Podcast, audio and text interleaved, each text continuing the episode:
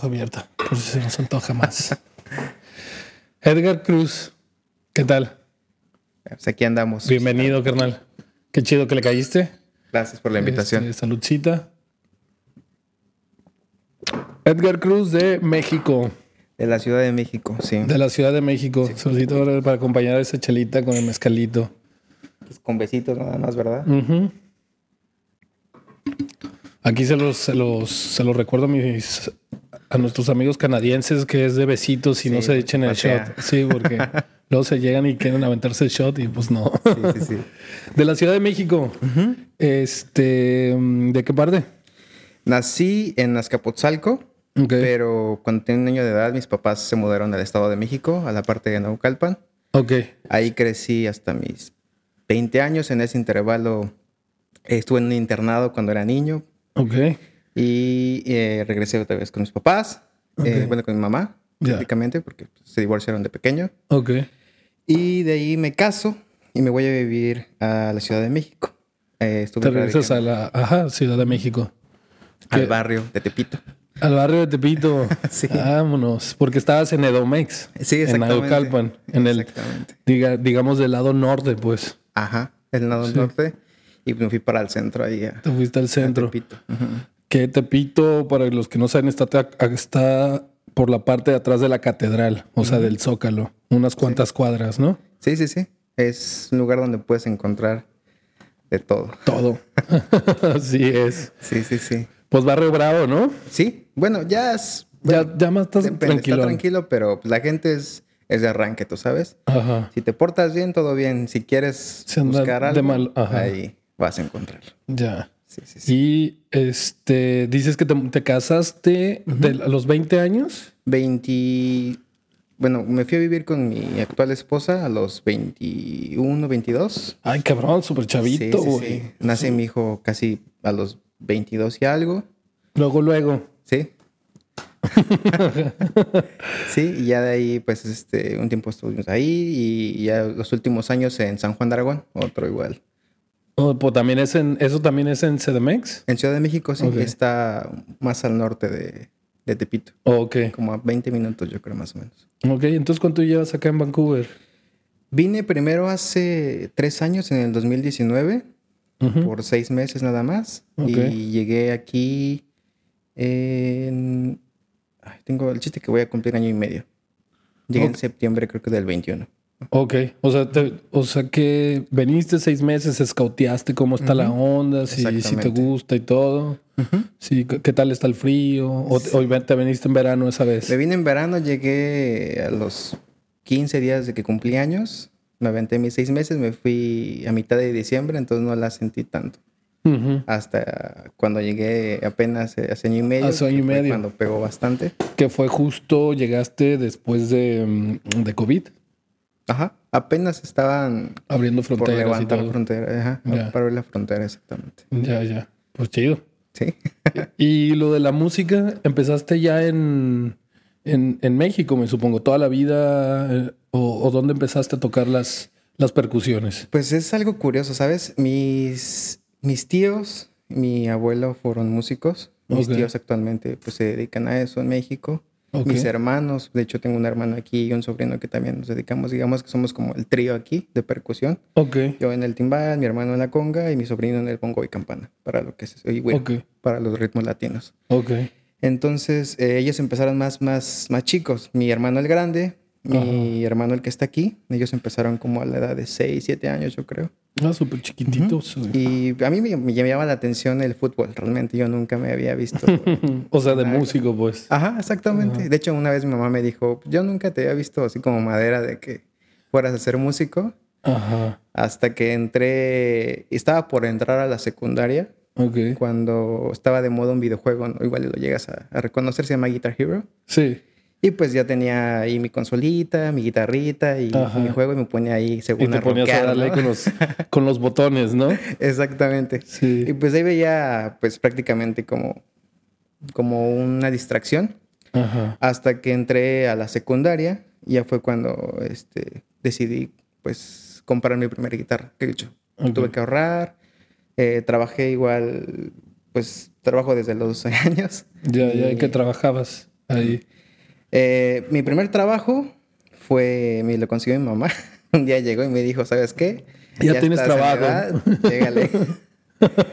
y a los 12 años, cabrón. Sí, es que todos mis hermanos habían empezado a los 8. Entonces, realmente, pues, no somos una familia que siempre ha tenido, pues, dinero. Mucho, mucho, tiempo la padecimos.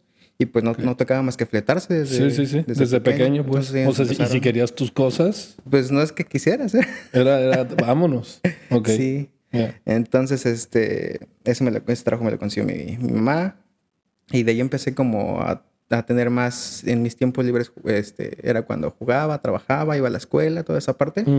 Y me empezó a llamar más la atención ya meterme un poquito más al rollo de, de la música. De los instrumentos de verdad, no de videojuego. Exactamente.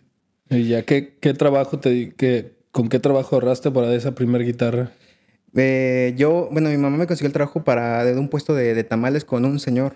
Ok. Ajá. Era así como, vas a ayudarle al señor y yo dije, no, pues voy a estar con el Señor. No, o sea, el primer día fue como mi capacitación. Y al siguiente día fue, ¿sabes qué? Ahí están las cosas. Ahí está el puesto. Y, ponte a vender, güey. Sí, ahí O sea, te aventaron así. Sí, al ruedo, a la calle. Sí, así como, órale, Ajá, tú de, que, ah, bueno, pues voy de asistente, ¿no? y, y, empacar o cobrar o lo que sea. No, no, Todo, todo tú, tú solo. Exactamente. Un día llegó y me dijo, bueno, tu puesto va a ser este, te vas a quedar aquí, tengo tanto, al final del día me tienes que entregar tanto. Son 57 tamales, cabrón, y son tanto en, dinero. Más el fondo que te dejo para que des. Ajá, para el cambio. Para el cambio, exactamente. Y me robaron una vez ahí. Y qué cabrones. ¿Qué la uso de la caja? No, no, no. Tú era bien. Bueno, todavía sigo, ¿eh? pero allá todavía era más inocente. Una vez llegó una señora.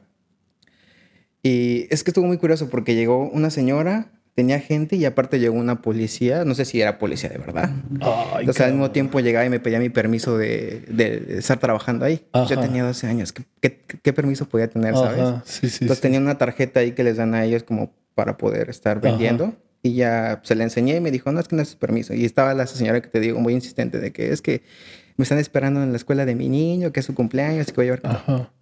Y le dije, ok, entonces entré, entré como en un... Entre, entre tanta presión que al final la señora se llevó, no me acuerdo, eran como 15, 20 tamales. No tenía oh, cambio, le tuve que prestar porque según ella me prometió que iba a regresar a, a, pagarme.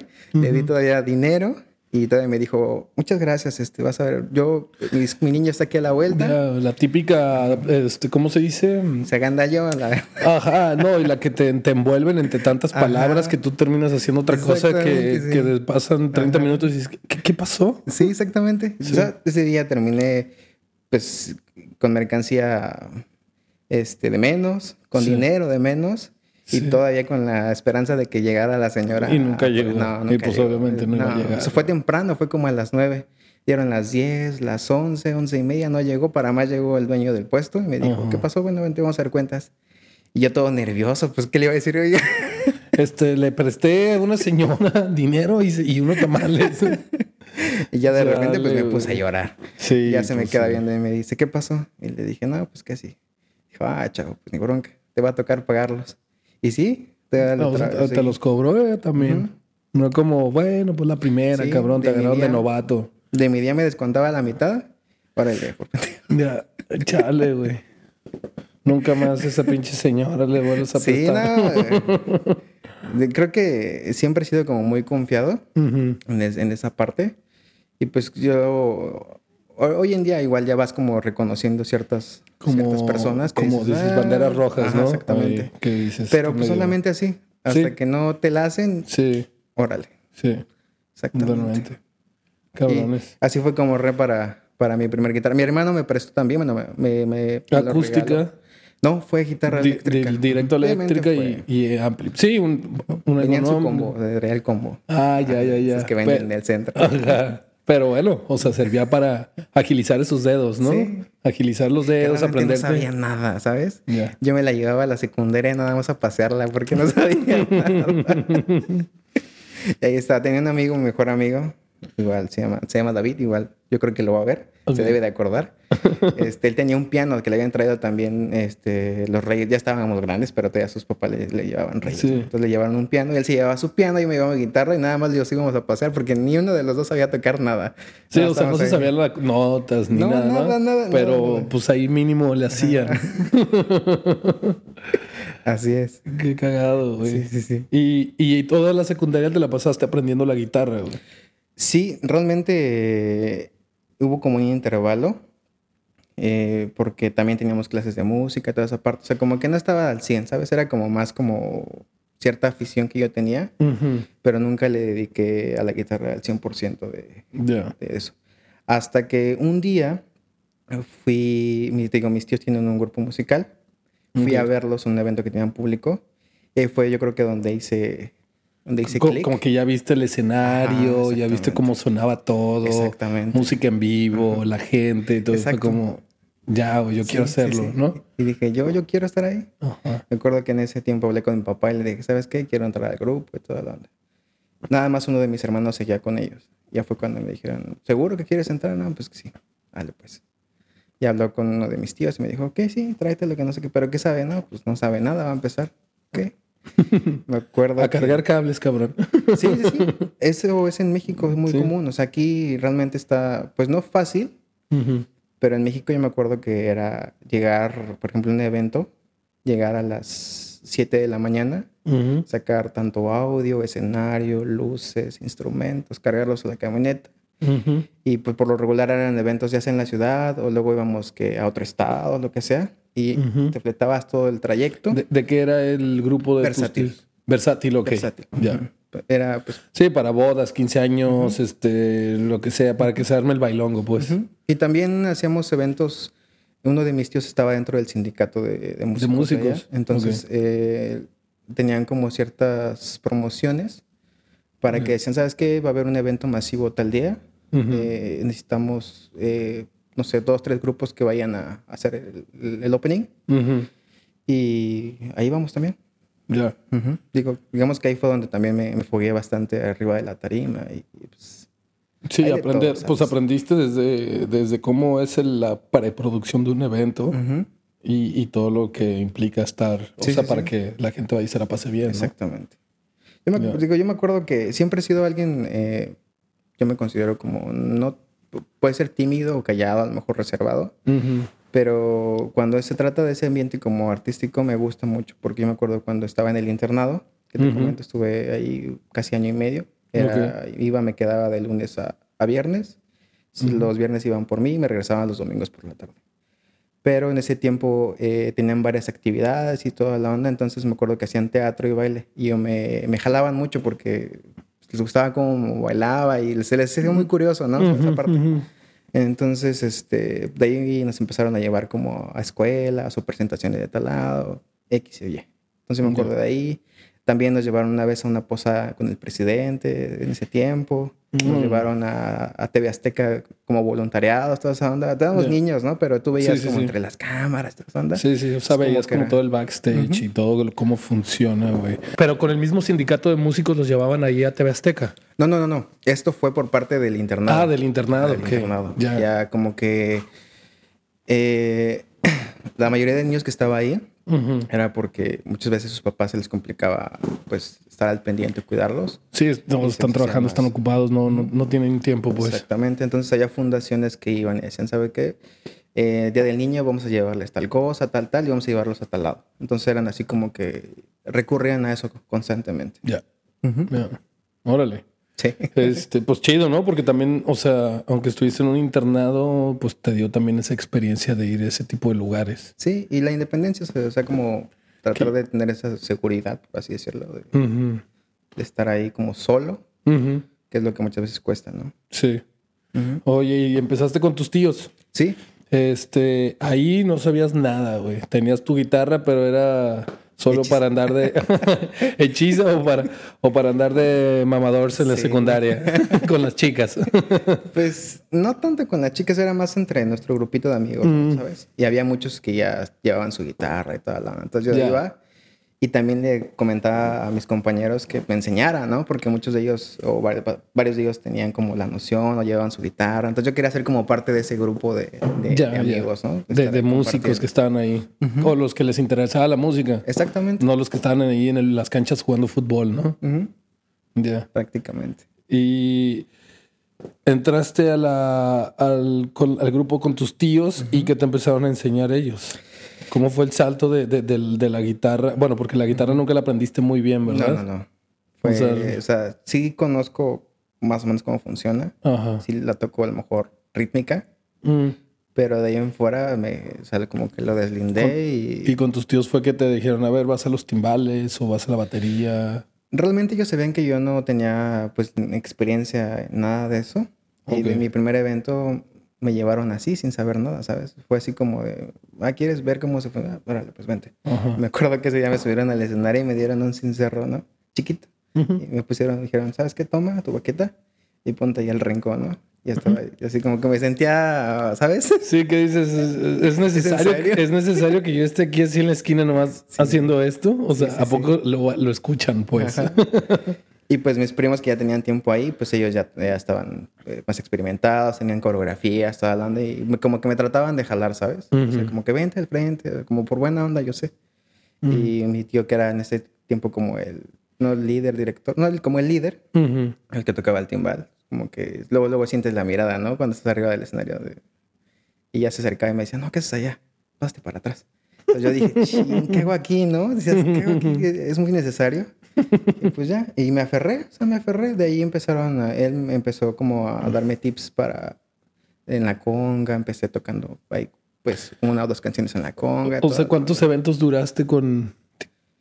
Como dos eventos, realmente. Dos, eventos.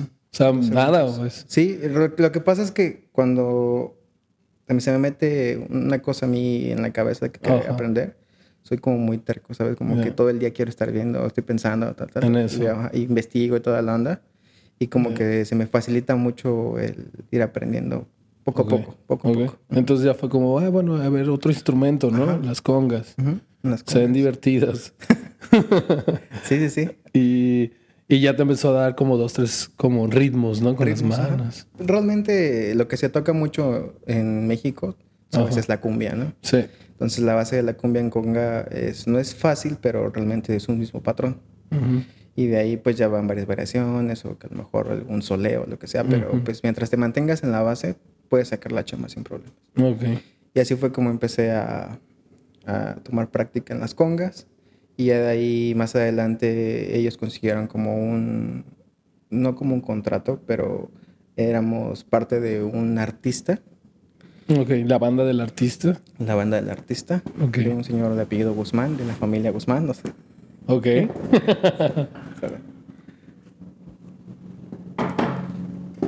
ok. Y este. Y así fue como empezamos a ir ya a televisión, radio, teníamos más eventos más seguido. Fue como que a partir de eso que empecé a tomar más, más experiencia con, y siempre allí siempre estabas tocando las congas. Sí, siempre las congas. Había eventos que eh, ya me dejaban un rato como en la guitarra, en ciertas cumbias, pero no era como, como mi fuerte, ¿sabes? O sea, siempre fue La, percusión. Y fue realmente lo que me gustó más que, que la línea melódica o armónica, fue como la base rítmica. Ok, ok. ¿Y, ¿Y, estuviste en ese grupo versátil cuántos años? Mm, como tres años, yo creo. De puro conguero. De puro conguero, ¿sí? Nada de timbales, nada de timbales. Sí, puro conguero. ¿Y de ahí qué pasó? De ahí, eh, digamos que ya no me sentí conforme porque el trabajo se cargaba más de un lado, ¿sabes? O sea, tenía, había gente que nada más iba, tocaba, y había gente que iba desde temprano, cargaba, desarmaba, llevaba, traía, montaba, y al final del día los dos recibíamos lo mismo, ¿sabes? Oh. Entonces ahí fue donde ya dije, no. Yo soy muy así, o sea, me o, sí, fue como, ok, pues ya yo ya tengo tres años y me están cargando la mano. Este. O sea, si fuera el nuevo, pues ok, ¿no? hay, que, hay que pagar. Exactamente. Hay que pagar, piso. Hay que pagar piso. y, y, pues ya ganarte ahí tu, tu lugar, ¿no? Después de un rato dices, oye, ¿qué pasó? Sí, exactamente. Ok. Entonces, pues ya fue como que, pues, voluntariamente decía, sabes que pues ya, ya no me está latiendo, o sea, ya lo veo más como por un, algo a fuerza que realmente lo que me esté... ¿Y ese no era tu trabajo principal ahí? No. Tampoco no, era tu trabajo principal, pues era tu ingreso extra y también pues hobby, digamos. Sí, pues tenía, te gusta, fue como de los 14 a los 16, como 13, 16 más o menos, la edad en la que estaba ahí. Y pues obviamente eran, te digo, días que te ibas desde las 7 y regresabas hasta las 7 del otro día. estaba muy, muy pesado. Y la verdad, el pavo no era, no era bastante bueno. no lo valía. Para, para aventarte este 24 horas. Exactamente. Sí. Y de ahí ya eh, termino con, con ellos. Te sales del, del grupo versátil. Salgo del grupo versátil. Y yo tenía la, la idea de, de querer hacer algo mío, ¿sabes? Entonces, yo tenía un, amigo, o tengo un amigo, ese tiempo es, es eh, familia política de, de mi hermana. Y él, pues, tiene un estilo como muy punk y toda la onda. Entonces, me acuerdo que él tocaba la guitarra, cantaba toda la onda. Y un día lo fui a visitar así. Tenía su guitarra en, la cama. Y me le quedé en la guitarra, ¿no? Y la, y la toqué, o sea, la, la tomé para tocarla. Sí, y me dice, no, no, no, no, no la toques porque se desafina. Y le dije, ¿qué? Y me dijo, no, no, no, déjala ahí. Ok. Pero necio ahí. La tomé y empecé a tocar unos acordes de los que me acordaba y se quedó bien. Y me dijo, ¿tocas? Le como, pues, como así sabes, ¿no? ¿Lo tocas? Y dije, pues, no mucho, pero pues hago el intento. Ajá, de que sí sé lo, lo básico. Y ella me dice, pues hay que hacer algo. Dijo, pues estaría bien, pero se quedó ahí. Meses después me, marca uno de mis primos que tocaba en el grupo, él tocaba el piano. Y me dice, oye, yo me acuerdo que tú tocabas la guitarra y estoy viviendo con un amigo que este, si podemos hacer un grupito de rock en español, toda la onda. dije, va, ¿de qué? No, pues de guitarrista, ¿no? Pues, fui como a dos ensayos nada más. no, no, como que no, no compaginamos, estábamos ahí. Me llevé a este chico, el que tocaba la guitarra, y él tenía un amigo que nada más pues iba ahí al, desastre, ¿no? A ver qué, se hacía y tal. A cotorrear, pues. Se, no se hizo nada, regresamos, todo. Y le digo, pues hay que hacer algo aquí nosotros. Me dice, pero pues es que no tenemos nada, todo, hace falta baterista, bajista, toda la... Y le digo, pues yo toco si quieres la, la batería, ¿sabes? Digo, no, pero pues la aprendo. y me dice, va, pues vamos a conseguir una. Total, conseguimos una batería horrible, lo más horrible que te puedas imaginar. ¿De dónde la sacaron? Se la vendieron un amigo que tenía él. Pero era, o sea, no tenía ni marca, no tenía parches abajo, ni, ah, no, o sea, estaba nada más para dar los tamborazos. pues hay que darle con esta mientras. Y me dice, pero falta un bajista y un guitarrista. Y me dice, pues un vecino creo que toca la guitarra. Y le dije, pues pregúntale tú qué le hablas, ¿no? Me dijo, sí, voy a checar. Y estaba ahí el que siempre le acompañaba el amigo. Le digo, ¿y tú no quieres tocar? Y dice, sí, pero no sé. Le digo, pues toca el bajo, pero no sé. Yo te enseño. No hay pedo. Sí, y este, me dice, ¿pero qué? qué? Le digo, pues hay que comprar un bajo primero. Sí, sí, primero pues tu, tu instrumento. Y le digo, pues vamos viendo qué se hace. Y me dice, pues va, está bien. Me acuerdo que le juntó pues para su bajo, la acompañé a comprarlo al centro. Todo, ah, tú lo acompañaste a comprarlo. Ajá, a ¿Y, ¿Y, todo esto pasó en una en un tiempo de que de unos dos meses o fue en corto que lo armaron. Como dos tres meses yo creo fue lo que pasó. Entonces, lo que eh, le hablábamos al, al, vecino, porque el vecino tampoco tenía guitarra eléctrica, él tenía guitarra acústica. Pero yo tenía mi guitarra eléctrica que no ocupaba. sí, Dije, pues te presto esta. Ajá. Y dijo, no, pues está bien. Eh, fuimos por el bajo, no teníamos ampli, me acuerdo que lo conectábamos en un estéreo de esos de los de casa, o sea, de un, Sony, todavía me acuerdo Sony que tenía entrada para micrófono. Ah, Ese era nuestro amplificador de bajo, nuestra batería toda fea. Este, mi amplo de guitarra era un Marshall como de 10. Sí, chiquitos. Y micrófono teníamos, pero era o súper piratón y ya sabes, ¿no? Todo sí, sí, sí, sí. Y ensayábamos en la casa del bajista primero, en su cuarto. ¿Qué se acabamos? Quién sabe. Pero nosotros estábamos ahí, dándole, dándole, dándole, Llegó el punto que fue un 12 de diciembre. Ahí estaban tratando de interpretar alguna rola que les gustaba a todos, ¿no? Sí, sí, sí. Todos teníamos gustos completamente diferentes, ¿no? el que cantaba era más este, punk. Y en ese tiempo estaba también pues, de moda mucho happy punk. Ok. Que era este Allison y todas esas cosas. Este, ¿cómo se llaman estos güeyes? Green Day, Blink, creo. También estaba, ay, ¿cómo se llama? Bueno, sí, sí, Sound 41 a lo mejor. Pero él era muy fan de ah. My Chemical Romance. Ok, ya. Él era muy fan de, Y este, el guitarrista pues era, pues realmente escuchaba de todo, pero tampoco como que estaba tan enfocado en algo, ¿no? Y pues yo venía de tocar cumbias. De cumbias. ¿no? y teníamos otro amigo que se iba a cantar con nosotros. Al final, pues por X o Y, Ajá. Le salió, pero él era más vaquero. El de Bogotá, así de... ok. Se traían una mezcolanza ahí con todo. Era algo muy, muy raro. y este...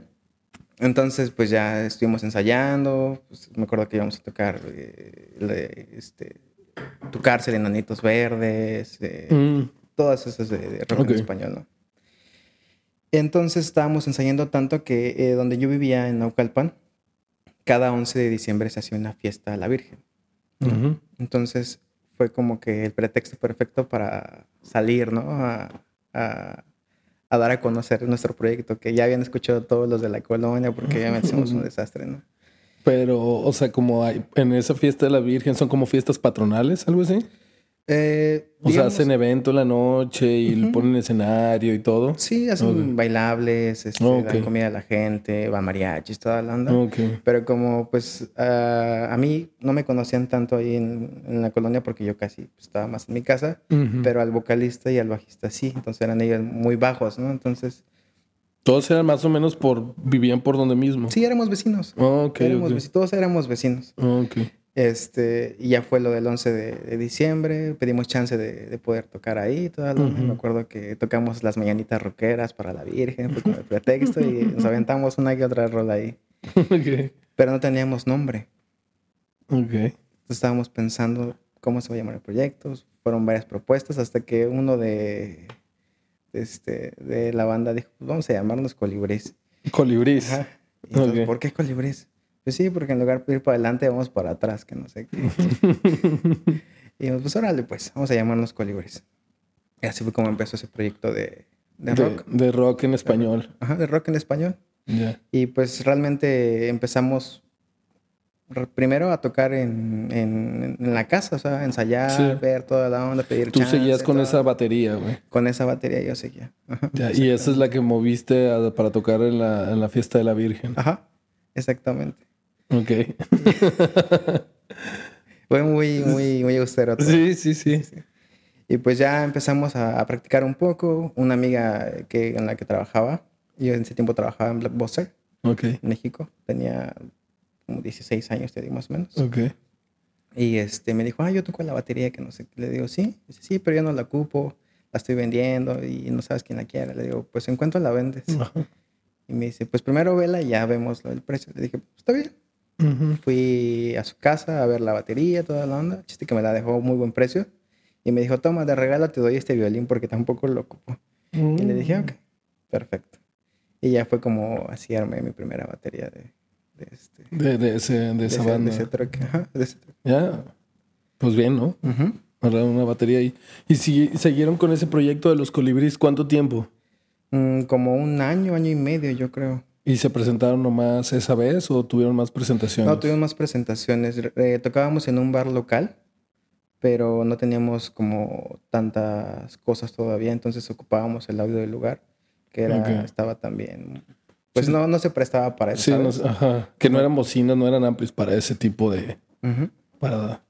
Entonces me acuerdo que nosotros llevábamos los instrumentos los viernes y los recogíamos los sábados porque no podíamos o sea, no teníamos coche ni para movernos, ¿sabes? Entonces lo que hacíamos, conseguíamos una carretilla. Ajá. Y en la carretilla echábamos todo, todo, todo, todo. Y ya nos íbamos dos o tres personas y, la íbamos jalando. Se iban en la carretilla, caminando hacia el bar. Hacia el bar, ajá. Dejaban las cosas. Ajá. Y regresamos con la carretilla en la noche íbamos a tocar. Ajá, y luego ya al día siguiente, iban con la carretilla vacía para cargar todo y vámonos.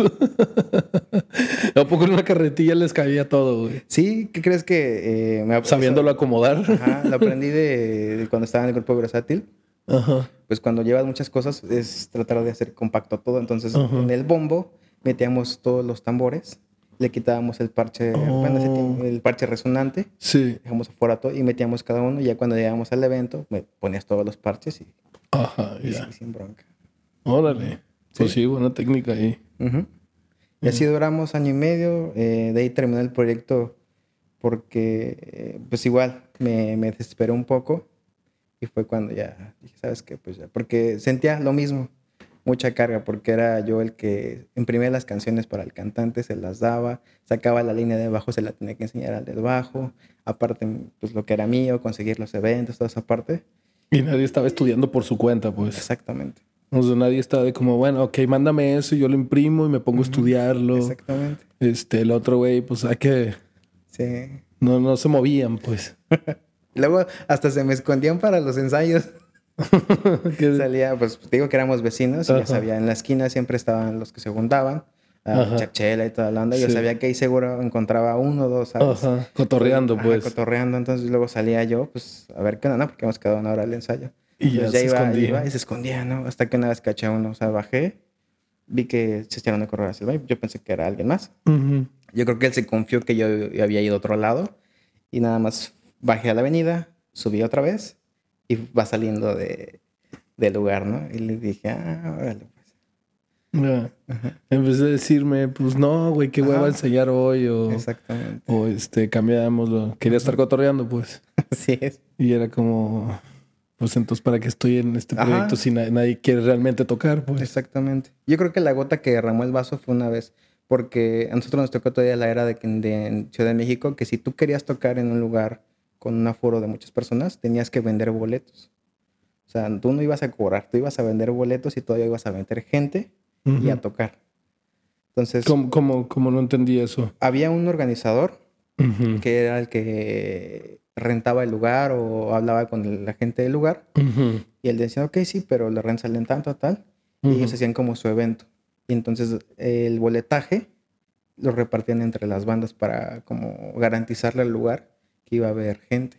O sea, a ti te pagaban si tú vendías tus boletos. No, no te pagaban. Tenías que vender boletos si querías tocar. Uh, puta madre. O sea, no, no, no mames. Exactamente. Y pues eh, una vez en un evento, la verdad es que ya para ese tiempo ya, pues no a un nivel súper profesional, pero la verdad es que ya escuchaba bastante bien. Pues ensayábamos cuatro veces por semana. Entonces Oye, llegó un pues punto sí, en el que sí, sí, sí ensayaban sí, ya, ya pues, sus dos horas Sí, al día. o hasta más, yo creo. Y aparte las tocaditas en, en el bar que te digo, alguna que otra fiesta particular, toda la onda, ya, pues como que agarramos cierto nivel.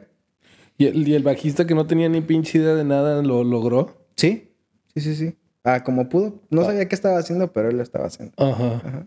Después ya fue así como que, pues, órale, pues. Eh, después de ahí se sumó también otro chico como a tocar trompeta, entonces ya tocábamos un poco más de ska, toda esa parte, y fue como Ujú. agarramos un poco más de nivel.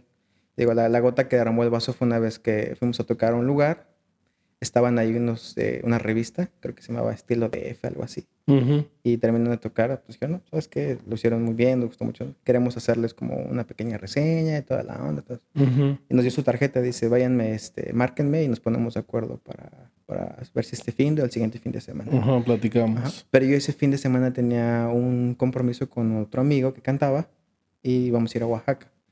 Entonces era ir como su músico, por así decirlo. Mm, ok.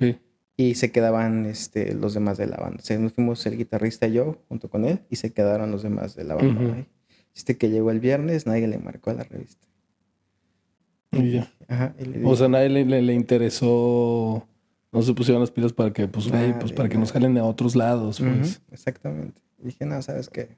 Ya, güey, no les interesa, pues. Se fue. No les interesa y, y, pues ya, ahí estuvo. Ujú. Y eh, pasó eso.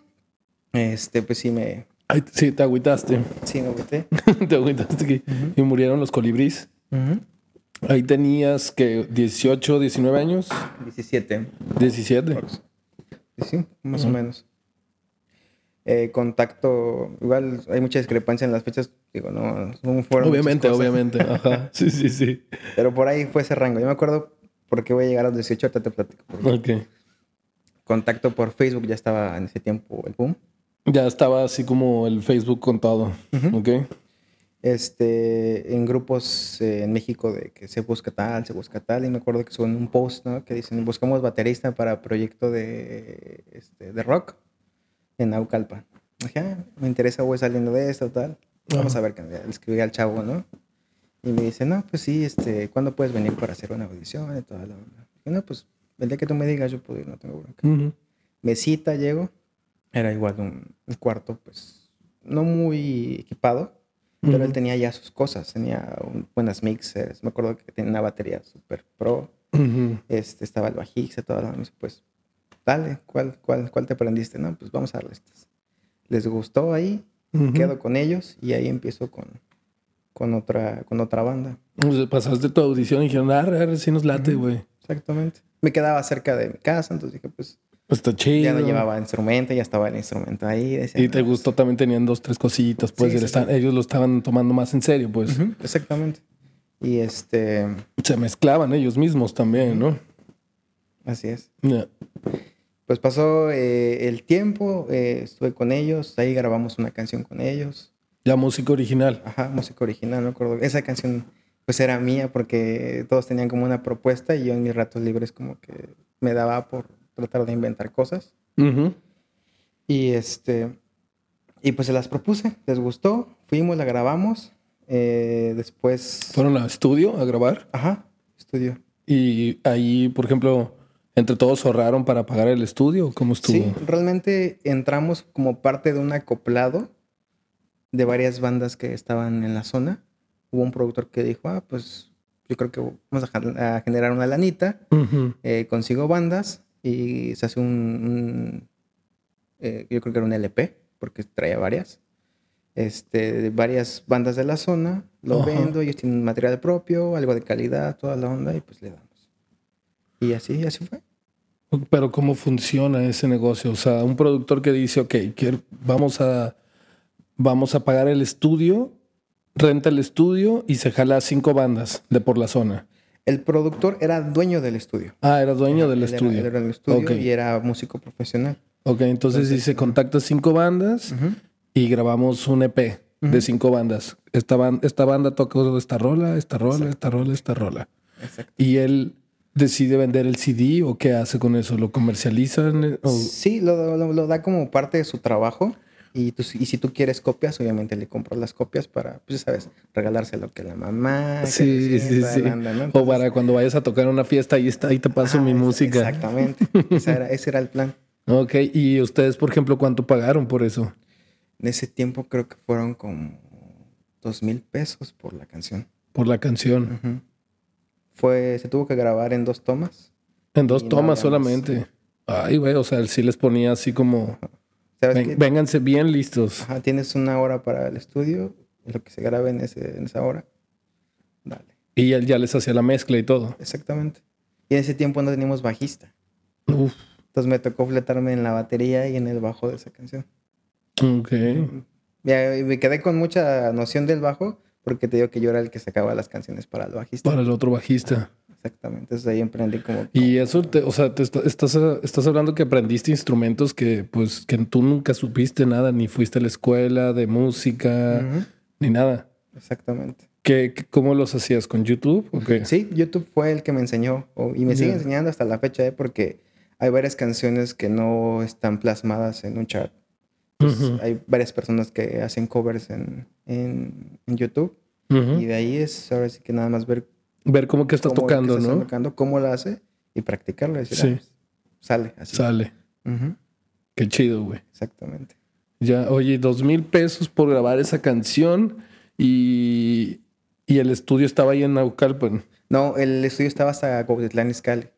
Ok. que ese está al lado, ¿no? Está más al norte, pero. Ajá, está más al norte. Exactamente. Eh, pues, pues chido para las bandas de por ahí, ¿no? Sí. Porque ya tenían su música original. Sí, sí, sí pero ahí te va. Esa canción la grabé, la escuché en el estudio y fue la última vez que la escuché. No, ¿por qué? En ese tiempo, esta banda te digo que ya estábamos haciendo algo original toda esa parte. Ajá.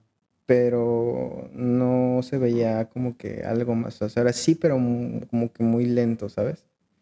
O sea, sí está todo, sí practicaba, sí tenían sus ensayos. sus ensayos, toda la onda, pero no había eventos. no se movían a eventos. Exactamente. Para tocar en vivo. Exactamente. Entonces, como que esa parte, pues como músico te, te apagan, ¿no? ensayo y ensayo y ensayo, pero... Pues, ¿Cuándo, vamos a tocar así en vivo? Entonces, nuevamente Facebook, suben una publicación. Estoy buscando baterista, zona metropolitana. Ok, ya. Contacto a esta persona. Me dice, ¿qué día puedes? Tal día. Ok, vente a hacer la prueba. Voy, hago la prueba. No me quedo porque obviamente el nivel que ya pedían ahí ya era más alto. Esta persona eh, es un músico italiano, se llama Piero. Ya tenía producción grabada, una canción que tenía allí iba a ser el sencillo de, una novela que tenía ya con TV Azteca. La persona que les producía es este, Juan Luis Bresines, le dicen el Quero. O sea, estaba pesadito el güey. Y estaba pidiendo un baterista. Pues sí, era, era obvio, ¿no? iba a tomar todo lo que se, propusiera, pero obviamente iba a descartar pues, lo que estaba buscando prácticamente. Sí. Entonces voy, no me quedo. Y voltea, yo creo que me vio como con muchas ganas de entrar a la banda y me dice, ¿tocas algún otro instrumento? Y le dije, pues toco el bajo. Y me dijo, ¿quieres hacer la prueba? Y le dije, pues va. Yo estoy aquí. Y me dijo, no, pero no, no fue, no fue el momento. Okay. Me dijo, ok, este, ¿puedes venir la otra semana? Le dije, sí. ¿Tienes instrumento? Le dije, sí. No era un bajo pro, obviamente. Pero pues acaba, se acaba la chamba. Ya. Y este, y le dije, sí. Me dijo, ok, van a hacer estas tres canciones para la siguiente semana. Fue todo lo que me dijo.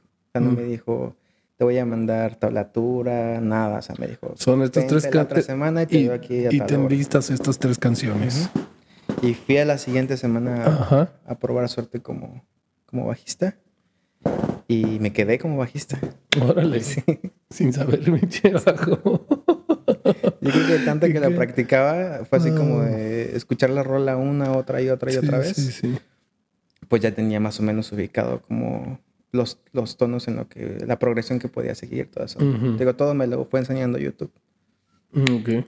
En una semana la sacaste. En una semana la saqué. Todo esto mientras trabajabas. Ajá. ¿Estudiabas y trabajabas? Ajá. Pues dedicado, ¿no? Sí, sí, sí. En ese tiempo fue como el inter de la preparatoria, más o menos. Dejé un año pasar porque no me quedé en la preparatoria que yo quería. Y fui a probar suerte con este, la Escuela de Bellas Artes de Naucalpan. Para, para estudiar ahí. Hice mi examen de admisión en toda Holanda y me quedé también en la Escuela de Bellas Artes en Ahí me aventé casi el año estudiando. Eh, pero yo ahí estaba estudiando eh, piano. Ok. Piano. O sea, al final sí entraste a escuela de música. Sí, sí, sí. Estuve un año nada más realmente. Pero ya, ya tocabas. Ya tocaba, exactamente. Pero pues decidí piano porque dije, piano no sé tocar.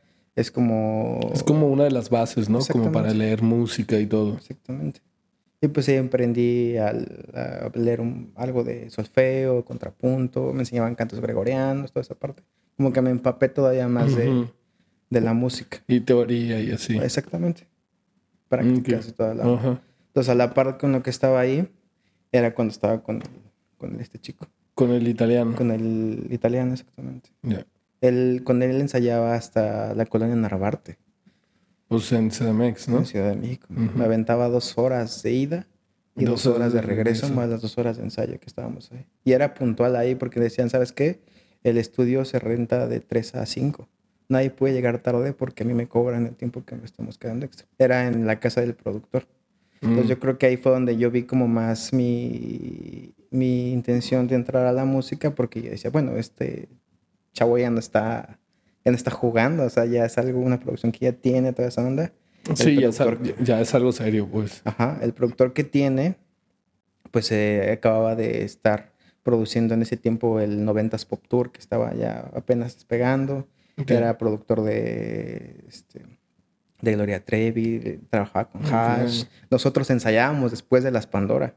Entonces ya era como que más... Wow. Sí, sí, sí, sí. más en serio. Oye, y con él en la batería dices que no quedas, este, porque necesitaba que un baterista como más así como de, digamos, como de ritmos precisos, más de...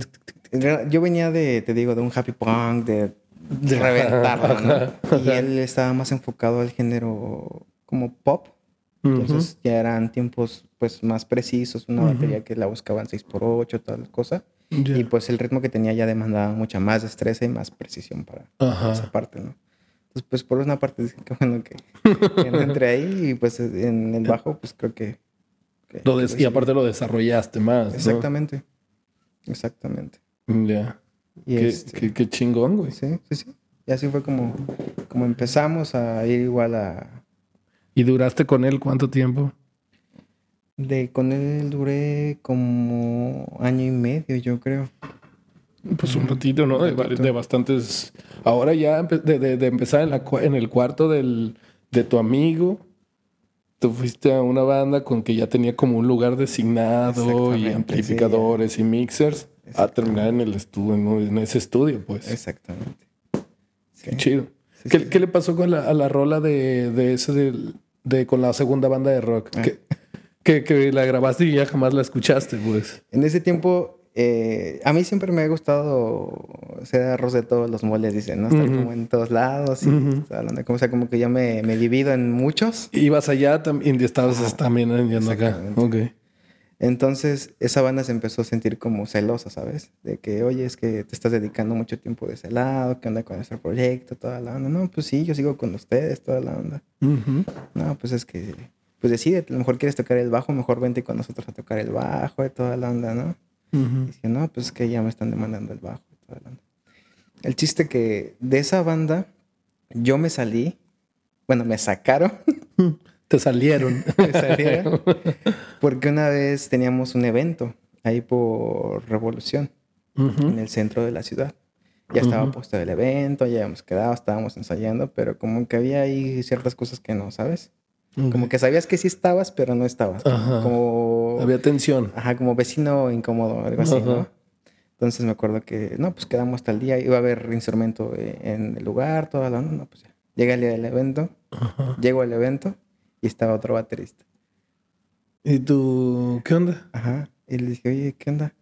No, pues es que va, va a tocar él porque pues, tú estás allá y toda la onda y pero, ¿y por qué no les dijiste así? ¿Por qué no me dices antes y ya, güey? Exactamente. Y le dije, ah, no, pues está bien. Dale, pues. Y pues, ¿qué quedó? Ya, dame la media vuelta y... No hubo drama, no hubo gritos, no hubo nada. Para nada, créeme que no. nada más sabes que fue, órale, pues chido. Que digo, se quedaron cosas mías en, en ese estudio de, que tenían ellos. Ajá. Cosas que a la fecha Nunca regresaron. Ya no regresaron. No fuiste por ellas. Lo contacté, me bloqueó. Lo volví a contactar por otro lado, me bloqueó. Nunca aparecieron esas cosas. Y ya dijiste, pues ya. Como que quedó un poco. ¿Cómo se llamaba esa banda? Ay, tiene un nombre en inglés. No me acuerdo si era The Disabled. Algo así. Mm. O sea, realmente. Sí, era, a ver, era como algo que apenas estaba construyendo. Chiste que le dieron ese, ese disco, se lo dieron al líder, porque él era el que había conseguido el, el, deal con, ajá, con el productor ese. Productor. Y pues yo lo contacté nuevamente y le dije, oye, pues nada más déjame escucharla, ¿no? Regálame mi canción, nada más quiero escucharla. No, es que nunca nos dio el disco. ¿Cómo crees? Sí, no, no nos dio. Y yo contacté al productor. Me dijo, no, es que ese disco ya salieron. Se los entregué a cada banda. Si quieres una copia te la puedo vender. No, pues en cuánto. Quería, creo que por ese disco, sí, 2000 o 2000, o sea, que se quería aprovechar. Mm, y dije, ah, ok. Dame chance. O sea, nomás es como, pues ya dan, venden 200 pesos y ya, güey, ¿no? Ajá. Y este, y ya fue cuando le dije, no, pues aguántame tantito, ¿no? Pasó ese tantito como tres meses, cuatro. Ya cuando lo contacté me dijo, no, sabes que ya borré material, ya no está disponible. Ya se, se murió. Se murió esa canción. Pues ni paper. Así es. Así es, así es. y pues ya fue cuando me dediqué de lleno a, al, a ser bajista ya. Ser bajista. Duraste tu año y medio, dices, con él, con él. y, y, de ahí, ¿qué pasó? Allá tenías como 19 años. Iba, eh, entré con ellos cuando iba a cumplir apenas 18 porque le mentí al, al chavo. Tenía mm. como 17 y piquito. ¿Eres mayor de edad? Y le dije, sí. Eh, nunca me pidió miles, ¿estás de acuerdo? Y dijo, ok, ya. Y, pero íbamos a eventos, por ejemplo, llegué a tocar con él en, el Doberman, en el José Cuervo, eh, lugares pequeños como Beer Hall, fuimos a ferias, hicimos gira por universidad, o sea, ya era trabajo constante con él. Ok. Y llegó el punto en que él tenía eh, fechas en, en, Colombia que pues nunca se hicieron. Pero ya era cuando yo pues, decía, ¿qué onda? ¿Qué voy a hacer? No tengo pasaporte. Y si no eres mayor de México, no puedes tener pasaporte con la autorización de tus papás. Pero mis papás pues se distanciaron, andaban cada quien en, su onda. Entonces como que se me complicaba mucho, ¿sabes? Y pues al final del día no se hicieron esas fechas en Colombia que él tenía. O sea, fue como seguir con él, cumplí 18. El guitarrista de esa banda tenía un proyecto personal que se llamaba, se llama hasta la fecha, se llama Moyo. Es este, hacía fusiones de varios ritmos, hacía trip rock. Él era guitarrista de, una banda que está en Estados Unidos, no sé si siga. Era de reggae. Entonces él me enseñó a tocar reggae. Esa parte como es ese... Como esos ritmos. esos ritmos, exactamente. Y con él también pues llegamos a grabar canciones, toda esa parte. Él tenía un productor, este, pues ya igual, pues medio reconocido. Y este, y con él era cuando metíamos a, a estudios y toda esa parte. Qué chido, qué chido. Estuviste pues, pues creciendo musicalmente, ¿no? Exactamente. Y este, pues ya tú duraste tus 18 años, sal, te saliste de Bellas Artes. Sí, sí, sí. Fue ya en un punto en el que ya no pude entre mis gastos, porque pues, realmente trabajaba para mí, todo lo solventaba. Mis gastos, este, ensayos, también en ese tiempo estaba con la prepa vía online. Bueno, no era online, en ese tiempo era híbrida. O sea, tomabas como eh, tus guías de estudio en tu casa, ibas, presentabas este, tus exámenes en el plantel y así lo manejábamos. Ok, ok. ¿Y terminaste, terminaste las prepa, no, no entraste a universidad? Y ya no estabas en Bellas Artes. Ya no estaba en Bellas Artes, estaba nada más con estos eh, chavos. Con el trabajando de músico. Ajá, trabajando de músico. Ya. Y aparte tenía pues mi trabajito de, de el, pues medio tiempo, por así decirlo. ¿no? Ok. Ok, y, espacio. y de ahí seguí, o sea, se acabó ahí tu carrera musical en México. Después, o sea, te mudaste, yo sé que te, mudaste a Tepito, te mudaste al centro de México, este, te casaste, tuviste un hijo, uh estás a los 21 años. De ahí me salgo con él cuando tenía cerca de los 19, como dices. Este, hubo un, ahí un tema con él, que era en ese tiempo el manager. Eh, digamos que no, no, no cuadrábamos, porque en ese mundo sabes que es muy elitista todo, ¿sabes? O sea, debes de tener para, para seguir avanzando. Entonces ahí me demandaban ya equipo profesional, el cual pues bien o mal no puede poder hay instrumentos que, sí, que son, carísimos. Y este, en ese tiempo este manager traía a Velanova. Entonces ya, le atendía jalándolo a él y era así como que, oye, es que esto, es que lo otro, es que mira. Como que buscaban como que ciertas cosas de alguna forma indirectamente para decirnos, sabes que pues estamos ya... Ya a otro nivel. A otro nivel, exactamente. Y pues entendí, entendí y dije, ¿sabes qué? Pues hasta aquí llegamos con esto. Y como que me dio para abajo en esa parte y dije, ¿sabes qué? Ya, vamos a darnos un respiro. Y me dediqué pues a, a, a, trabajar. cosas. A trabajar eso. Trabajar, tu familia y así. Sí, sí, sí. todavía no estaba mi familia. De hecho, todavía ni conocía a mi esposa. Ahí entré a trabajar a una agencia de autos como vendedor.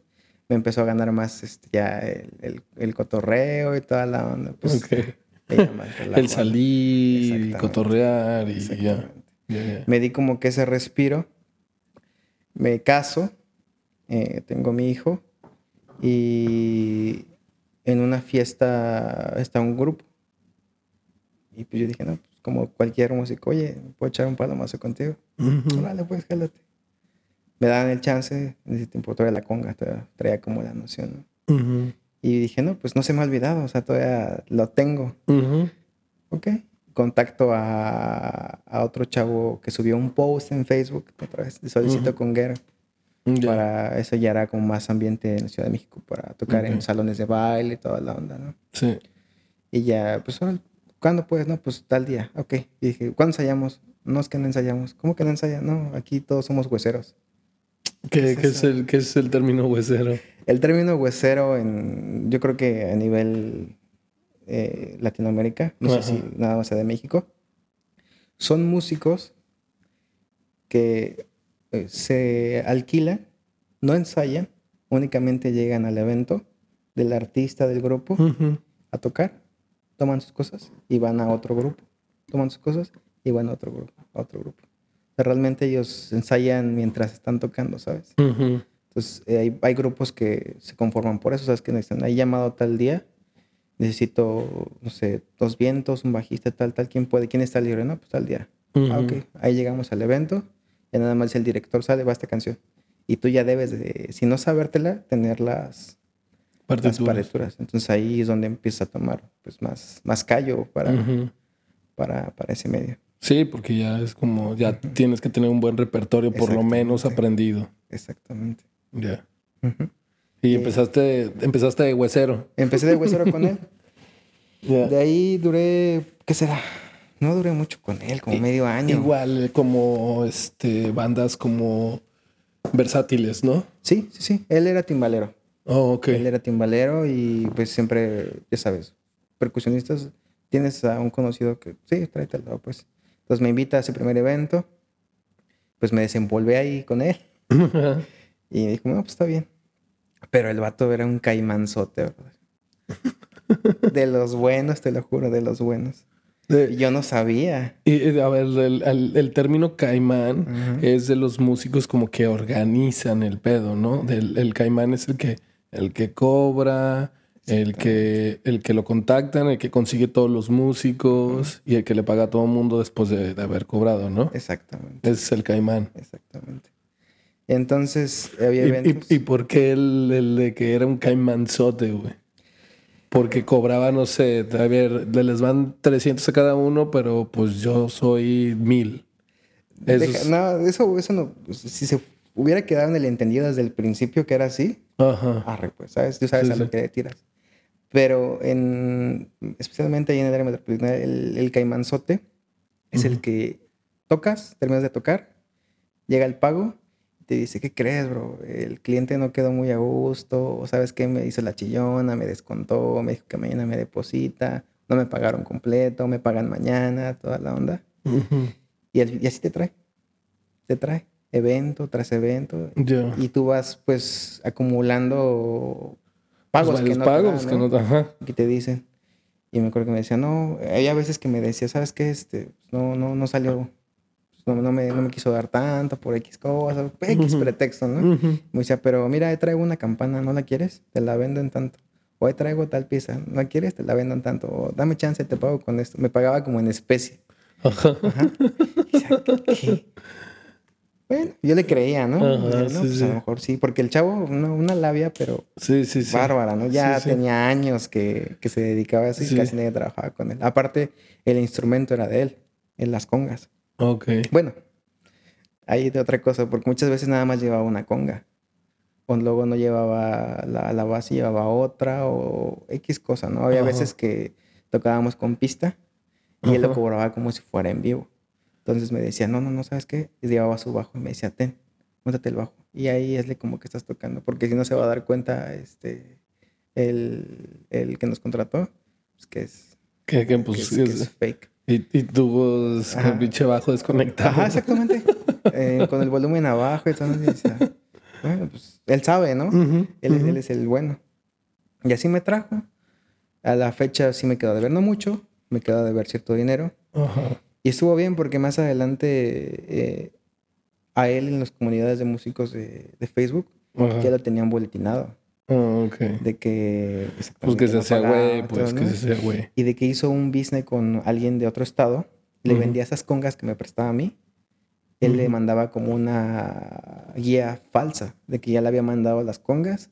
Esta, este vato le liquidaba el resto de las congas y se desaparecía. No sé a cuántas personas le hizo, pero pues esas congas que traía él no valían menos de 20 mil pesos. Entonces yo creo que... Mm, o sea, eran unas buenas congas, pues, pero las revendió por media República Mexicana. Exactamente. Y él tenía, ya hasta que vi esos este, anuncios, yo dije, no, pues, por algo. Por algo. Y ya leyendo los comentarios, ¿no? No, ese, ese vato es más, está más quemado que no sé qué. ya. deberían de meterlo al bote, que no sé qué. Sí, sí, sí. ¿Por qué nadie me dijo eso? Oye, pues es que también entre los músicos uno se entera de todo, ¿no? Sí, sí, sí. sí, sí, sí. te conocen al final del, día. Sí, al final. Conoce al otro y todo. Entonces, ahí fue esa parte. Mm, ya. ¿Y estuviste ahí y ya estabas casado? Ya, ya estaba casado.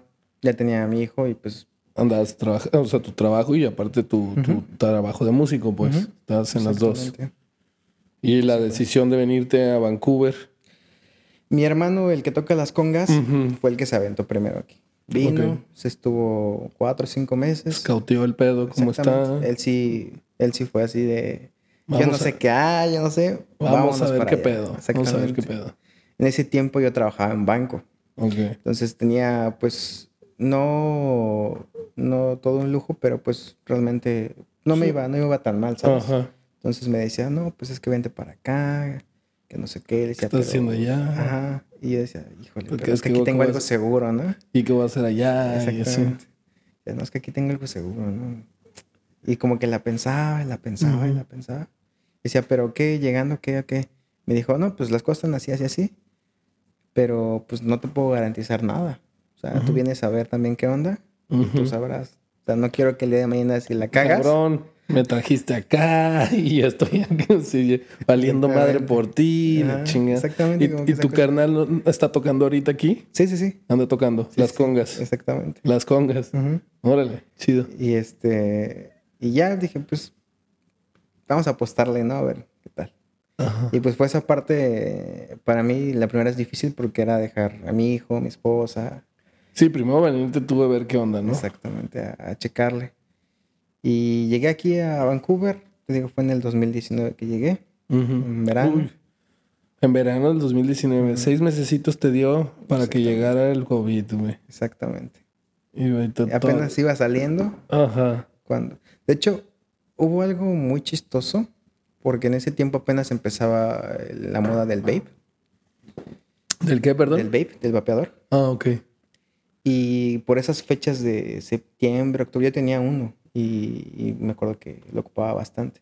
Y salían noticias que eso era más cancerígeno que el cigarro. Sí, que está peor. Que, y que, se habían muerto de no sé qué tantos, de pulmonía o neumonía en otros lados. Y que no, pues quién sabe, ¿no? A los meses sacan que es COVID. Ah. Sí, y que ahí está. y ahí está la respuesta. O sea, no, no dudo que realmente haga, haga mal, pero sí fue como, pues yo dije, va más enfocado como esa parte de, lo que hace daño. Pero fue cuando te regresaste, o sea, estuviste seis meses, viste qué onda, ok, pues sí, sí me latió, sí, te voy a regresar con mi familia. te regresaste a México, pasó COVID y estuviste dos años allá en México esperando que otra vez se acomodara el mundo. De ahí, en esos seis meses que llegué aquí, igual Facebook. A buscar, pues, pues trabajo de músico, ¿no? Y pues la, verdad es que los grupos de Facebook ahorita es muy fácil pues contactarte. Antes que ponías tu pinche anuncio en el periódico y si, si eres nuevo en la ciudad, ¿dónde, a que, ¿dónde está el periódico? ¿Dónde voy mi anuncio? Sí. O sea, o sea, ese tipo de como redes sociales, pues sí, sí ayudan, pues. Exactamente.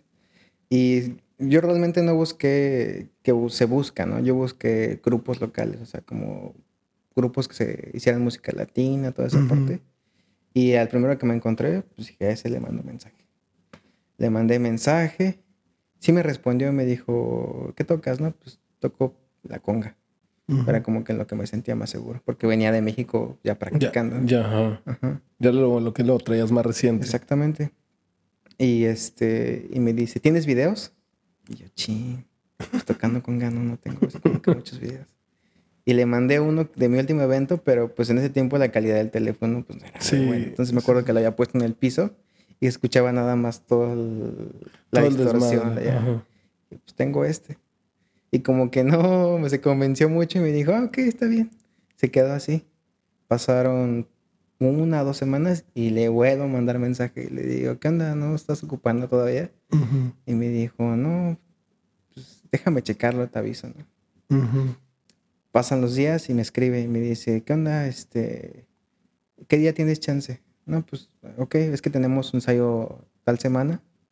¿Crees que puedas venir a, pues, a, ver qué onda? Y le dije, sí. Ya fui y pues eh, hice mi audición otra vez. Ajá, sí, como para que te escucharan, ¿no? Obviamente. Y me dijeron, sí, pues quédate. ¿Y qué, grupo era? Con Tabasco. Fue Tabasco entonces. Ya, qué chido. Sí. Y ya de ahí, pues esos seis meses que fueron como dos meses los que estuve así, los cuatro meses, meses restantes que, que, me quedé aquí en Canadá, pues era con ellos pegarle. Todo estar tocando con Tabasco. Ya de ahí, ya una vez que entré yo, empecé a jalar poco a poco a mi hermano, lo llevé, le dije que se echara unas. Al final, pues también se quedó en el en bongo, en, a ratos. A ratos cambiábamos el, en la conga y en bongo, nos íbamos ahí intercambiar. ¿Cuáles son los bongo? Son como las congas, nada más que más Ah, pero los cortitos, ¿no? Los que los dos cortitos que están aquí. Ajá, Simón. Exactamente. Y pues ahí intercambiábamos. Porque la conga, pues, sí. son las dos grandes, pues. sí, sí, sí. Sí. Y pues así fue como nos metimos a, la orquesta. Y pues de ahí eventos aquí en Vancouver, fue como empecé a conocer a más gente. Eh, ahí conocí a un gran amigo que es Ricardo Luna, igual. Un día, igual yo creo que estaría encantado de venir aquí a, contar su historia porque también tiene, tiene buenas historias. Buenas historias. Este, mi amigo Elmar, Okay. es un canadiense, canadiense de ascendencia alemán, pero él es muy mexicano, ¿sabes? Es muy, es muy curioso porque él se siente muy, muy mexicano. Le, le gusta. él toca mariachi, él, aquí toca el contrabajo con Tabasco. Ok. Pero prácticamente igual toda su vida se ha dedicado a la música, tiene experiencias. Órale. Oye, ¿qué diferencia hay entre el sonido de la conga y el bongo? La, de entrada, la resonancia no es la misma. Sí, digo, por eh, físicamente por la estructura del instrumento, para empezar, ¿no? El bongo tiene un sonido muy seco. Ajá. Y lo que va haciendo durante la salsa, la cumbia, va marcando base y va adornando la canción. El bongo. El bongo. Ok. La conga es prácticamente la que lleva todo el tumbao junto con el bajo. Y va, eh, digamos que entre la conga y el bajo son los que soportan toda la base de, de, la salsa. Ok. Entre el bajo y la conga. Ellos son los dos como... Son los que le dan ese, ese, ese tumbado, ese, Lo que te hace bailar, ¿sabes? Sí, ajá. prácticamente. Sí. Y, y, el bongo nomás está adornando y es un sonido medio seco. Ok. Exactamente. Ok. Exactamente. Nos voy a poner más atención cuando, cuando los vea tocando en vivo. Sí, sí, sí. Sí, es bueno, es bueno. Sí. Y pues ya regreso a México. Con mi hermano le digo que pues si podíamos hacer algo, se viene COVID. Y que, eh, tuvimos la idea de armar como un grupo en México que ya se hacía bastante tiempo en el centro de la ciudad, en Tepito precisamente, que era tocar sobre, sobre pistas, que aquí también se hace, ¿no? Sí. Digo, vamos a armar algo así en México. Todo. Sí, o sea, pues. como unos cinco, cinco instrumentos y lo demás en pista. Exactamente. Éramos de él, eh, la conga, yo pues me pasé al timbal, realmente traía la noción, todo eso, pero realmente no tenía la práctica. Entonces compramos un timbal, compramos las congas. Mi sobrino también como que se pegaba mucho ahí de esos que, ah, ¿qué están haciendo? No? A ver, a ver, yo, yo, yo, ¿qué, ¿a qué le pico? Sí. sí. Y le dijimos, ¿sabes qué? Nos hace falta un bongocero. Que es que la campana de una salsa es fundamental en un mambo para que tenga todo, todo el sabor de... Ok. Y dice, pero no sé nada. Pues, nosotros te enseñamos. sí, sí. Y ya, así fue como empezamos nosotros tres y un, un chico que canta. Ok. Así fue como la llevamos. Y en pandemia, pues sí teníamos uno que otro evento, ya sabes, en México. Sí. Todo se puede. Sí, sí, en México. Aparte de esa ciudad no puede parar, pues, o sea, no, no, la pueden cerrar a todos. Sí. Una vez en un evento de, en Ciudad de México, en, en Naucalpan, fue en un bar. Estábamos tocando, tocamos media hora, llegó la Guardia Nacional, paró todo el evento. Y nos dijeron, saquen sus instrumentos si no quieren ir a recogerlos a la delegación. no, ahorita los agarro, señor. no los llevo. Se acabó todo ahí. Wow. Sí, sí, sí. Y fue nada más por el tema de, del COVID. Sí. Sí. Era cuando cerraban los lugares a las 10, 11 de la noche. Ya. ¿Qué, diferencia hacía, pues? O sea, sí. O sea, sí, de todos modos ya la gente ya se juntó y estuvieron con todos en el mismo espacio. Sí, sí, sí. Y pues ya eh, teníamos la idea de volver a regresar aquí a, a, Vancouver. a, Vancouver. Fue cuando a finales de... Hace año y medio que llegaste. Ajá, exactamente. Y ahorita pues tienes tu trabajo, este, digamos, formal, por así decirlo, o tu trabajo de, lunes a viernes, pero también sigues trabajando de músico, pues. Sí, sí, sí. Entre semana pues le dedico todo el tiempo a lo que te comentaba hace, hace rato, a la pintura automotriz. Eh, pues digo, me gusta también. El, body, shop, Y estar moviendo Lamborghinis y, y carrazos. Sí, sí, sí, La verdad es que sí. Sí, me, gusta eso también, como que... Es, un plus del trabajo, ¿no? Conocerlos por dentro, moverlos, aunque sean unos cuantos metros, pero... Y al final del día te das cuenta que, pues, todos por fuera es lo mismo, ¿sabes? Sí. es como muy banal esa parte, ¿sabes? Sí, sí, sí. y y los fines de semana andas tocando. Sí, sí, sí. Pero pues ya ahorita platicando, pues como dices que eres eh, arroz de muchos moles. o sea que estás con Tabasco de conguero o de timbalero. De, timbalero. Ahí ya te, cambiaste a los timbales, pues. De los dos años que estuve en stand-by en México. Ah, estuviste con los, timbales. Entonces regresaste y ya tenían conguero y ya tenían bonguero. Con aquí, sabes, la rotación de personal es bastante entre los grupos. Porque muchos llegan, se quedan unos años, luego se van. Prácticamente. Entonces tuvimos suerte, por así decirlo, de que estuviera la vacante tanto de conguero como de timbalero. Perdón. Me decías, entonces regresaron y tuvieron la suerte que tuvieran esos, esos dos espacios. Exactamente. Y llegaron a comprarse sus congas ustedes. Sí, sí, sí, aquí. Otra vez otra vez. Porque ellas las tenían allá, ¿no? Sí, las vendimos, de hecho vendimos todo. Bueno, menos el timbal. El timbal sí lo volamos. El timbal. Ah, sí. Ajá. El timbal y el bongo. Ok. lo, tuve que desarmar. Llegamos aquí con nuestras maletotas de muchos cachivaches. sí, sí, de instrumentos, sí, sí. Yo, yo también, por ejemplo, dejé una maleta de ropa, así lo más importante, y la otra maleta traje luces, este, tripiés y todo lo que pude, así de cámara, baterías, todo así. Eh, de hecho, en el, en el aeropuerto me revisaron dos veces, en el DF y acá.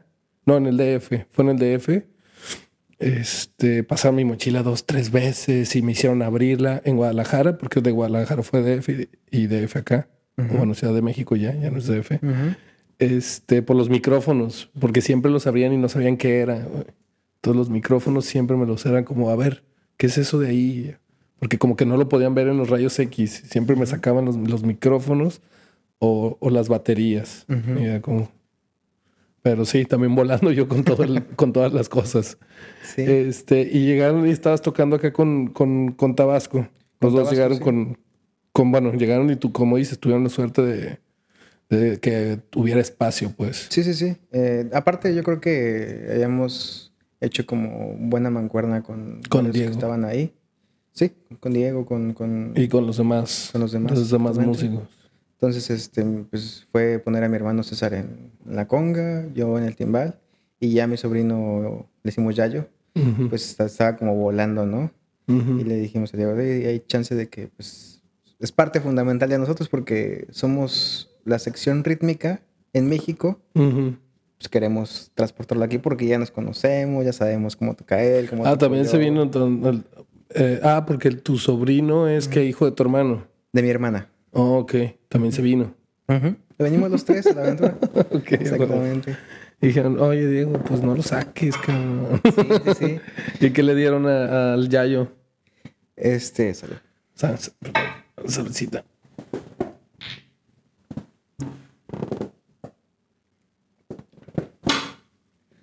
Este.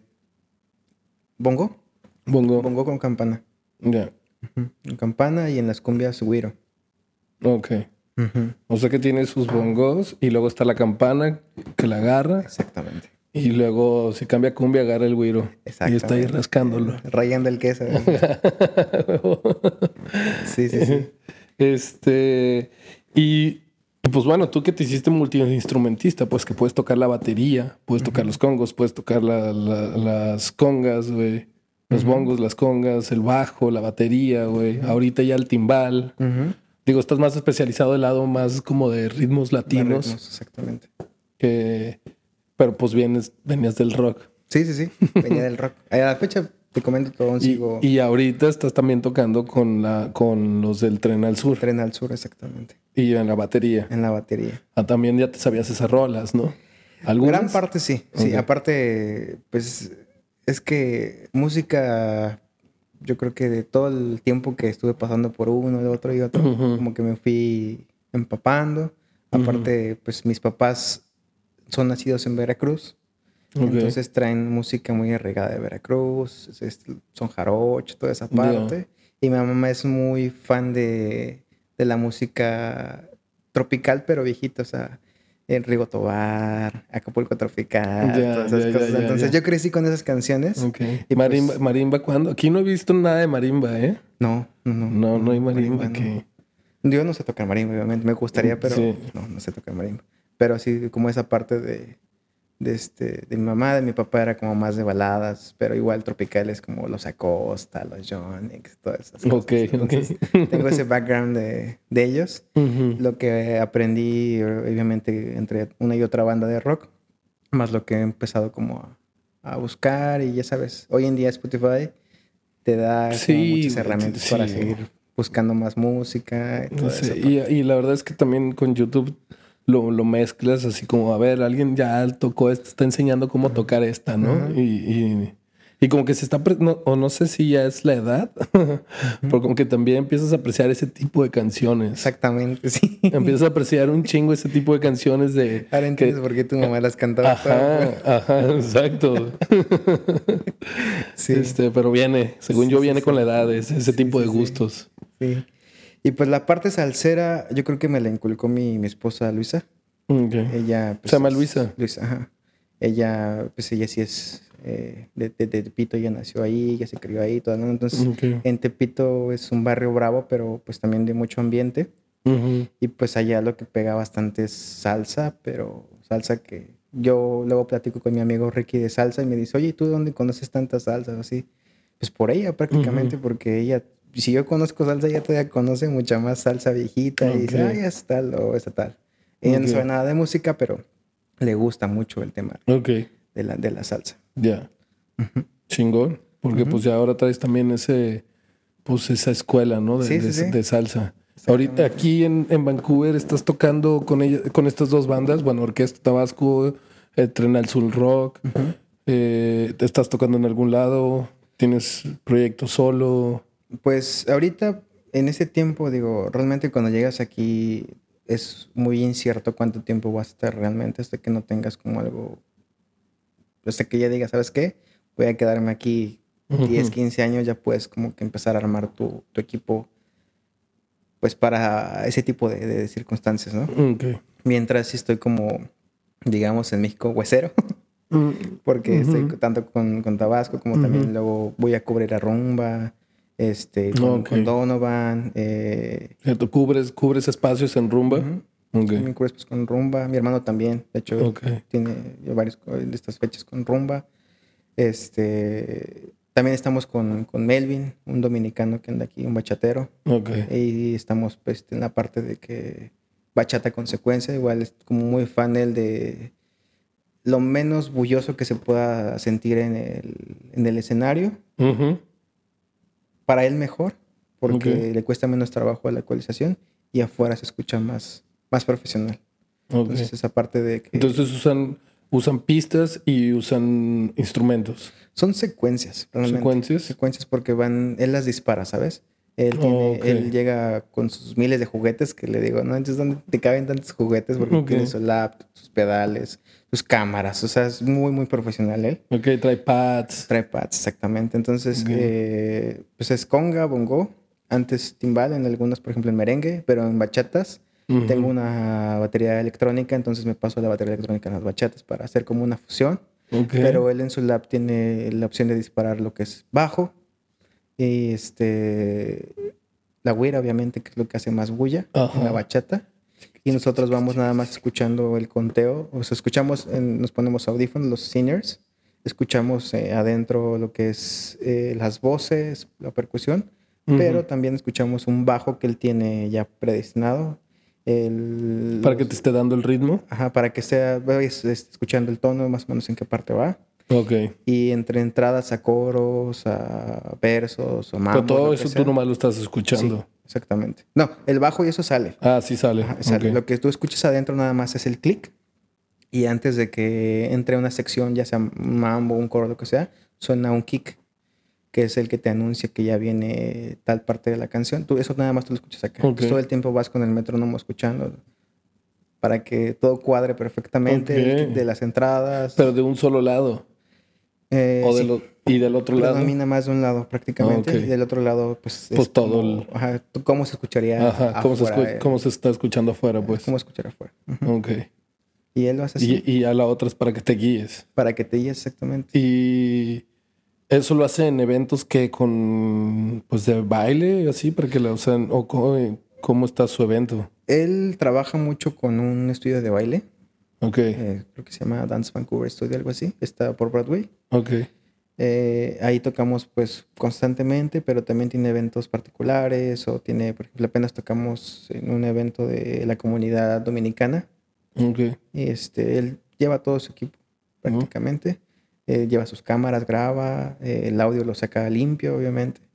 o sea que se lleva su, se lleva su mezcladora, se lleva su interfaz. No más, pues trae un chingo de cosas, güey. Sí. Cables. Cámaras. cámara, aparte, aparte, o sea, equipo de audio, equipo para grabar y, equipo fotográfico. Exactamente. y aparte toca y él sí, sí, ahí. Ya, ya. Y digo, wow, sí está. Sí está pesadito. Sí, no, sí es estresante.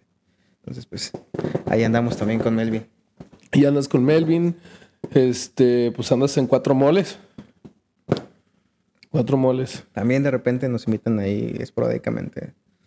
Eh, también tengo comunicación con Nacho. Ah, ya, Nacho Vargas. Nacho Vargas. Nacho Vargas que, que organiza eventos y así. exactamente. Y pues andamos ahí por toda la ciudad. Sí. Compartiéndonos. Sí, pues sí, ¿no? en los grupos de músicos. y más que tú, por ejemplo, que tienes esa opción de moverte de instrumento y no estás como atascado en uno solo. que, que, eso ayuda mucho, pues, y que también alguien que te contrate, pues, que eres versátil. Porque te puedes cambiar, ¿no? Porque si sabes que te faltó el bajista, pues te pueden marcar. O sea, vas a tener más trabajo, ¿no? Sí, sí, sí. Platicaba con Alan Ruiz. Un, saludo al Alan, que, que, él era guitarrista, ¿no? Y se enfocó en la guitarra muy cabrón. Y que cuando estaba aquí, pues no le salían tantas chambas de guitarras, porque todos queremos este, aprender guitarra, ¿no? Sí o hay muchos guitarristas y que eh, se enseñó a hacer, se enseñó a tocar el bajo y le salían más trabajo de bajista, pues. Con él una vez, no, dos, tres ocasiones ya he compartido tarima con Alan. Es muy bueno. Sí, sí, sí, sí. Tocando que también cumbias, ¿no? Porque él toca en Los Duendes. Eh, esa vez lo llevó Tabasco, la vez que toqué con él. Oh, ok. Con él, con pues prácticamente casi con todos los que han estado aquí en el podcast. Ah, sí, has estado. Qué chido, güey. Eh, no sé si conozco también a Daniela Carmona. Daniela Carmona, no. Una colombiana, igual ella canta. Ok. Es, pues, creo que las personas más conocidas aquí en... De, para cantar. Okay. Tienen su proyecto actualmente. Ok. Pero creo que está yendo y viniendo y radica, creo que trabaja también para Univision Canadá, no sé. Ok. Ya está pesadita la... Y, también porque lo, mismo que hablábamos, güey, que pues hay gente que viene por tres, cuatro años, trabaja, trabaja mucho en la música y de repente, pum, no, pues me fui.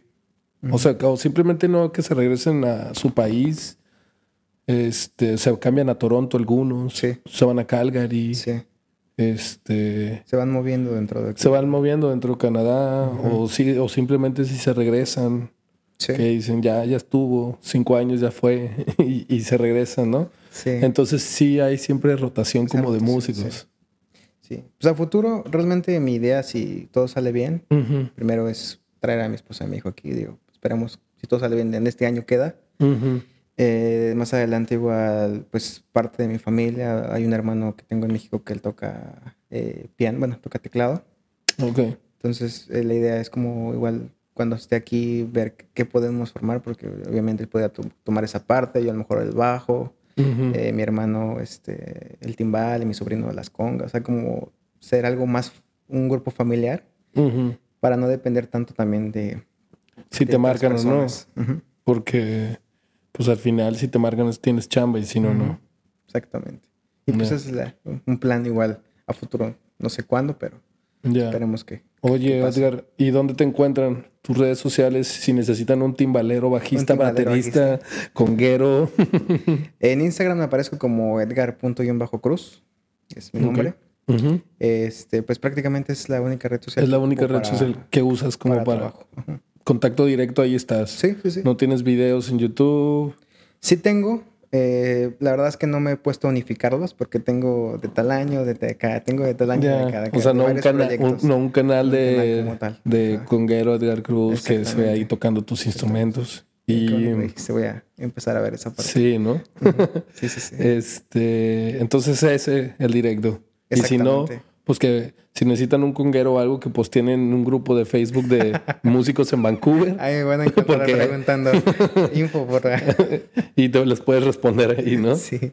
Pues vientos. Sí. Pues saludcita. Este, yo ya estoy con mezcalito nomás.